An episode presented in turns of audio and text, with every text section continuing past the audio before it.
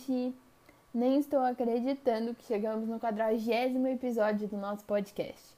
Eu tô amando estudar um pouco mais sobre essa área que eu amo tanto e compartilhar minhas descobertas com vocês. Mas não há jeito melhor de comemorar do que mais um episódio. Então, let's que let's! Você sabia que o nosso cérebro não diferencia os eventos reais dos eventos imaginados? Pois é, e é justamente sobre isso que vamos falar hoje. Seja bem-vindo ao 40 Inside Brain.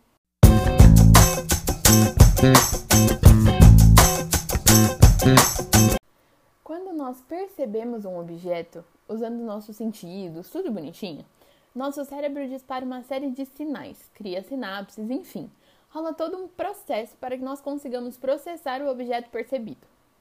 Acontece que quando imaginamos um objeto, o processamento segue exatamente o mesmo processo. Por isso, nosso cérebro não é capaz de distinguir entre o real e o imaginário. Com o avanço das técnicas de imagiamento cerebral, é possível ver o cérebro em movimento, ou seja, conseguimos ver como sinais estão se movimentando, que áreas estão sendo estimuladas, e por isso podemos perceber a equivalência entre esses dois processos. Como amamos uns experimentos doidos, um grupo de pessoas foi dividido em dois. Metade das pessoas precisava praticar por 30 dias durante uma hora um acorde de piano.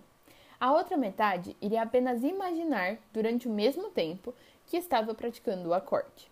Ao final do experimento, o cérebro de todas as pessoas foi mapeado e não foi possível notar qualquer diferença entre os dois grupos.